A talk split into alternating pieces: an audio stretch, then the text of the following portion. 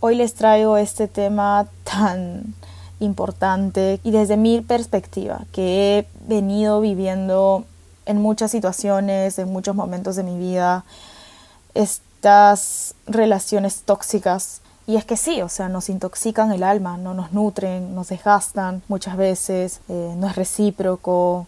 Siento que es bastante difícil cuando se tratan de familiares, sobre todo que se encuentran muy cerca de nosotros. Siento que sí es muy importante poner ese límite, ¿no? Y poner ese límite está en nosotros y es nuestra responsabilidad por nuestro autocuidado, por nuestro amor propio, para mantenernos a salvo, para mantenernos en los lugares que nos hacen bien, en donde podemos florecer, en el que podemos ser vulnerables. Y en todos los otros lugares donde nuestra vulnerabilidad, nuestro sentir es invalidado, no es bien recibido, al final sí terminan marchitando el alma, ¿no? Hasta nos pueden poner un poco inseguros de nosotros mismos, de nuestro sentir, cuando en realidad siempre, siempre va a ser válido, ¿no?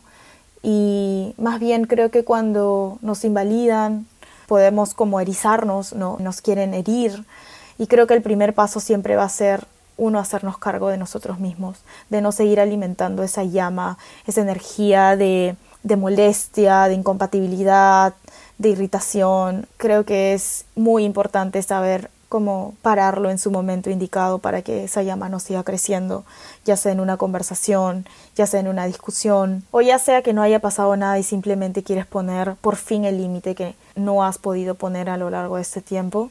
Entonces sí siento que primero acogernos, darnos ese abrazo, calmar a ese niño que está asustado, que tiene miedo, o calmar a esa a ese tú que se encuentra con mucho miedo de estar desprotegido, de ser herido, de ser invalidado, poder abrazarnos y decirnos, ah, no estamos solos, no estamos solos en esto, yo lo sostengo, yo me hago cargo de ustedes, yo me hago cargo de decidir frente a cualquier situación nuestro bien, elegir los espacios que nos hacen bien, desde el amor hacia nosotros, desde el cuidado, desde la protección. Entonces creo que eso nos trae calma, nos trae paz, es responsabilizarnos realmente de nosotros mismos, de nuestra vida, de ya no ser esos niños que buscan culpables, siempre responsabilizando a otros de nuestro malestar. Creo que ese es un paso muy importante para poder soltar y hacernos cargo de nosotros. Que al final, inevitablemente, la vida nos trae situaciones para poder mostrarnos ese camino, ¿no? Y creo que parte del crecimiento, sanación, siempre, siempre el primer paso va a ser responsabilizarnos de nosotros mismos, de nuestra vida, de lo que nos hace bien, tomar las mejores decisiones para nuestro bien. Y bueno, creo que lo segundo, justo ayer trabajaba en, terapia un vínculo que ya tenía que soltar yo buscaba mucho bienestar para esa persona, a lo mejor una mirada que esa persona no veía de su vida. Sin embargo, creo que no todas las personas están preparadas para recibir, no todos estamos en el mismo proceso y aceptarlo y respetar y confiar en que su camino es perfecto, en que su camino de evolución, de sanación, de crecimiento, también está siendo sostenido por la vida, por Dios, así como estamos siendo sostenidos nosotros, ¿no? Entonces, creo que soltar ese control que a lo mejor está cubierto de querer ayudar, querer proteger, querer cuidar, pero nos olvidamos muchas veces que primero hay que cuidarnos a nosotros mismos. Y luego después ver por los otros, ¿no? Esto que les decía en un inicio, como les decía, soltar un vínculo de, de mucha frustración para mí y creo que en, esta, en este confiar de que su camino también es el mejor para esa persona, que va a estar bien, que está siendo sostenida, uff, me trae calma, me trae paz pero también sin invalidar lo que yo siento, ¿no? sin invalidar mis sentimientos, reconocerlos, permitir que se expresen, permitir que se expresen de alguna manera, ya sea ayer, como les comentaba, hicimos una dinámica de colocar una silla enfrente mío, una almohada, imaginar que esa persona estaba ahí enfrente, poder comunicarle mi sentir, eh, mis pensamientos, y es muy interesante este ejercicio que hice porque no solo yo le pude comunicar mi sentir, sino que Posteriormente a eso yo pasé a la silla del frente a meterme en la cabeza de esa persona y responder ante lo que yo le decía. Y ahí pude entender muchísimas, muchísimas cosas más que no había visto yo y que a lo mejor igual me ayudaban a tener una más ligera rendición ante el control que yo quería ejercer sobre, sobre esta persona y me ayudó mucho a soltar, a liberarme. Creo que lo que es muy importante es no guardarnos eso. El cuerpo también físicamente, no solo emocionalmente, almacena todo ese malestar que luego podría pasar a ser algún malestar físico, alguna enfermedad, que realmente pasa, o sea, y en casos más extremos es tanto lo que uno guarda que pasa a ser un cáncer o una enfermedad mental.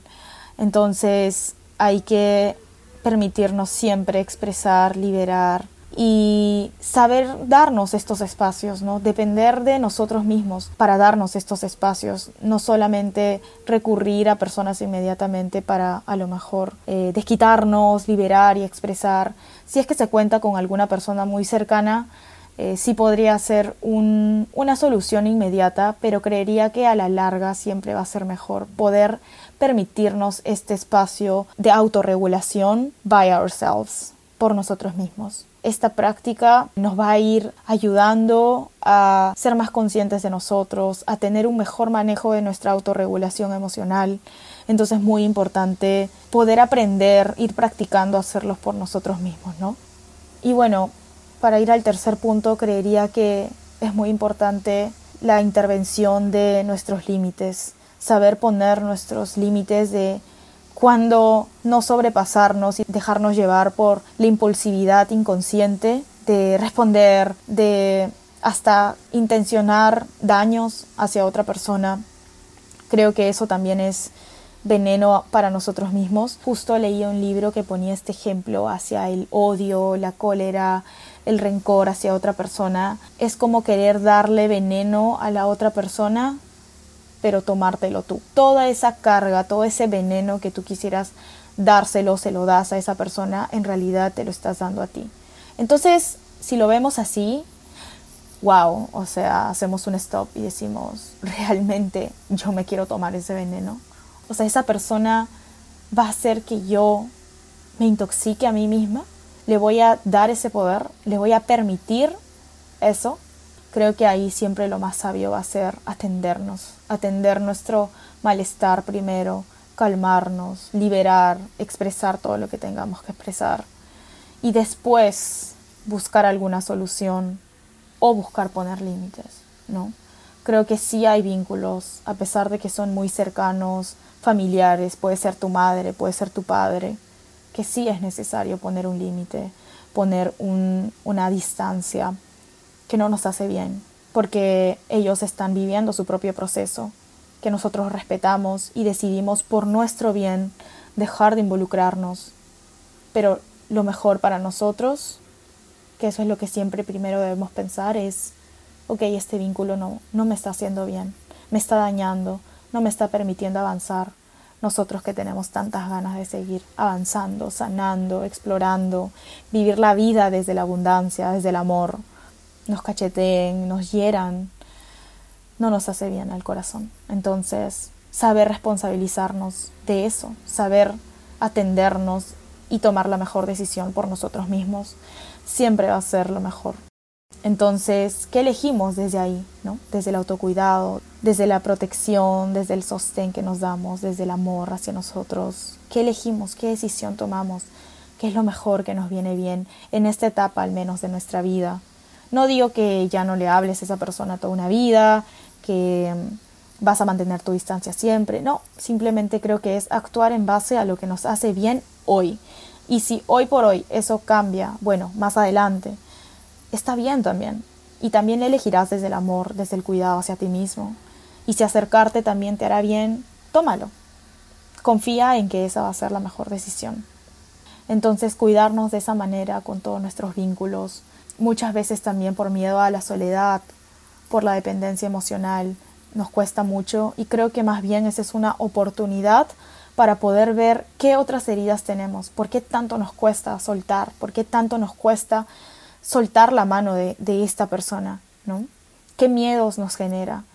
Tomar esta oportunidad para ver otra mirada de nosotros mismos, ver a lo mejor otras cosas que no habíamos visto que, que necesitaban ser atendidas. Es una gran oportunidad también que nos regalan al final estas personas, esta situación. Entonces, no dejarlas pasar, sí atenderlas. Si por ahí surgen cualquier miedo o sientes alguna dependencia, incapacidad a no hacerlo, inspeccionalo, explórate, con mucha compasión hacia ti mismo, con mucha suavidad, cuidarte de la mucha autocrítica, de esa dureza machacadora del corazón, que ya no es una suma, sino una resta. Cuidarnos de eso también, pero no dejar de explorarnos y de chequearnos siempre, porque hay un ejemplo que siempre pongo, que es que si alguna situación, persona, palabra te ha como erizado, te ha hincado, te ha dolido, te ha movido internamente, te ha generado incomodidad, dolor, es porque hay una herida que está abierta, ¿no? Falta atender. Porque si a ti te tocan una parte donde no tienes nada, donde estás completamente bien, no te va a doler, ¿no? Porque simplemente ahí no tienes una herida. Pero claro, si vienen y así rocen, rocen una herida súper abierta o que está ahí esperando ser atendida, te va a doler. Pero más bien hay que tomar esa oportunidad para, ¡ah! acá había una herida que necesita ser atendida, ¿no? Entonces, creo que eso también es súper importante. Es una oportunidad que, que, yo todo el tiempo vivo espejándome así.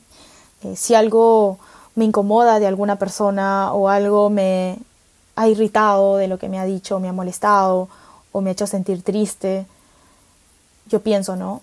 ¿Por qué me ha generado esta incomodidad? ¿Qué es lo que me duele? Entonces, poder chequearlo, inspeccionarlo y siempre, siempre encuentro algo, siempre, siempre se puede ir más profundo y ir pachando poco a poco y creo que ese es el camino hacia la sanación, ¿no? Con mucha calma, compasión, poder atendernos con mucha suavidad y amor. También tener en cuenta que no todos los vínculos están destinados a ser para siempre, no todos los vínculos están destinados a acompañarte durante toda tu vida o toda una etapa de tu vida, aceptar que, que así es, todo está en constante cambio y tener otra vez una buena compatibilidad en cada cambio que cada persona realiza es difícil, la verdad. Y por eso es que por etapas uno va cambiando de amistades, va cambiando de vínculos y es normal, porque cada uno se va juntando nuevamente como un nuevo imán con nuevos imanes. El viejo imán, el que era antes de transformarse, claro, compatibilizaba con otro tipo de imanes, pero hoy por hoy eso no ocurre, ¿no? Porque uno va cambiando. Entonces, también poder aceptar eso, poder aceptar los cambios, poder aceptar que los vínculos cambian, se cierran ciclos, se abren nuevos y eso está perfectamente bien, ese es el equilibrio de la vida y poder acogerlo, aceptarlo, respetarlo, porque al final, si ese es el nuevo equilibrio, es lo que a nuestro corazón le deja en paz también. Entonces siempre, siempre guiarnos por lo que nos pide el corazón, por los ciclos que nos pide cerrar, por los nuevos que nos pide abrir y saber dárnoslo también, ¿no? Creo que es normal igual sentir este apego de no querer soltarlo, lo viejo, lo que uno está acostumbrado a, pero es necesario porque eso que está muerto luego se pudre, comienza a pestar, comienza a incomodar. Uno no puede vivir con lo viejo, con lo muerto, con el cadáver que sé que está a tu costado ya y necesita ser enterrado. Entonces el desapego, practicar el desapego en nuestras relaciones, en lo material, en los espacios, en las actividades, en los cambios, en tu transformación, evolución, el desapego a tu antiguo yo, el desapego a, a las creencias de, de comparación de tus mejores versiones a lo mejor, desapego. Hoy por hoy tú estás completo, hoy por hoy tú tienes todo para llegar a eso que quieres, que quieres disfrutar, que quieres vivir, que quieres experimentar. Ya tienes todo. Confía. Pon límites, hazle caso a lo que te pide el corazón, dale eso que necesita, dale ese cuidado, esa protección. Atendamos nuestras heridas, atendamos nuestras incomodidades con mucha compasión y caminar ligeros. No andar cargando tanto en la mochila, más que los recuerdos que nos hacen bien, que nos llenan el alma de vez en cuando. Mirarlos hace bien. Pero ya lo que está muerto, soltarlo. Solo nos hacen peso en nuestra maleta que nos pide andar más ligeros y, y con más amor. Cuando uno está cansado, también está más irritado, le pesa la vida, no la ve con optimismo. Entonces, creo que es parte de la sabiduría de saber soltar, desapegarnos. Y así andamos más ligeros, más felices, más abiertos a las oportunidades espontáneas que nos trae la vida, ser más flexibles, esa soltura para seguir el baile de la vida y fluir con él, dejar que éste nos guíe. Ese es el disfrute. Esa es la dicha que nos regala ir ligeros, para poder apreciar más, apreciar mejor, profundizar más, experimentar más. Hoy lo voy a dejar hasta aquí. Que estén teniendo un lindo día y les mando un abrazo.